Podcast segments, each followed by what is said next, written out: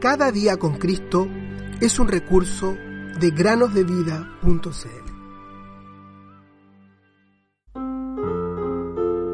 Cristo murió por nuestros pecados, conforme las escrituras, fue sepultado y resucitó al tercer día.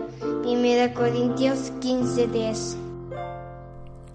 Buenos días, niños y niñas.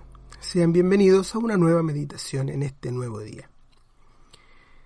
Para comenzar, queridos amigos y amigas, quiero hacerles una pregunta.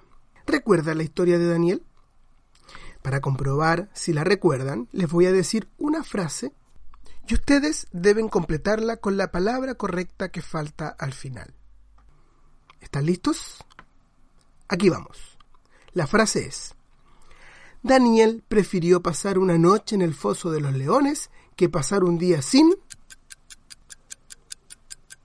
¿Encontraron la palabra? ¿Cómo les fue? ¿Adivinaron la palabra que faltaba? A ver, voy a repetir la frase, pero ahora voy a incluir la palabra que faltaba para ver si ustedes pudieron responder correctamente.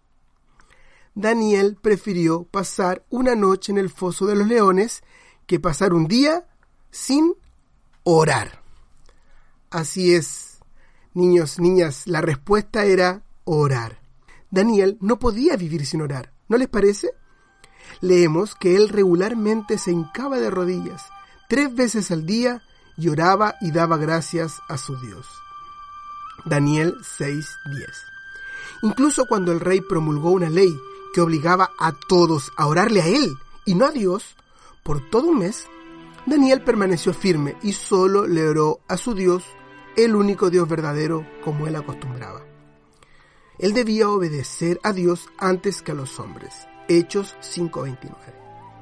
Incluso si era lanzado al foso de los leones por su fidelidad. Queridos amigos y amigas, en muchos países occidentales, los gobernantes han prohibido que se hagan oraciones de parte del colegio o de los profesores.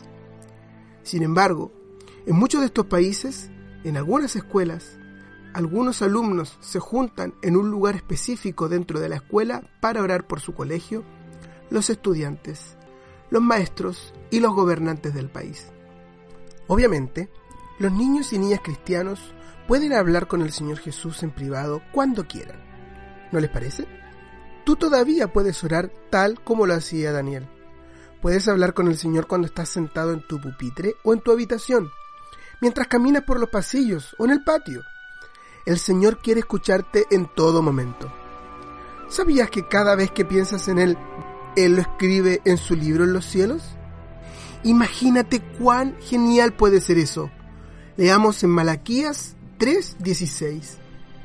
Entonces los que temían al Señor hablaron cada uno con su compañero y el Señor prestó atención y escuchó. Y fue escrito un libro como recordatorio delante de él, para los que temen al Señor y para los que toman en cuenta su nombre. ¿No es maravilloso? El Señor busca amor y respuesta de nuestros corazones. Habla con Él hoy mismo y piensa en cuánto te ama y cómo dio su vida para salvarte por la eternidad. Te doy mi corazón, Jesús. Te doy mi corazón.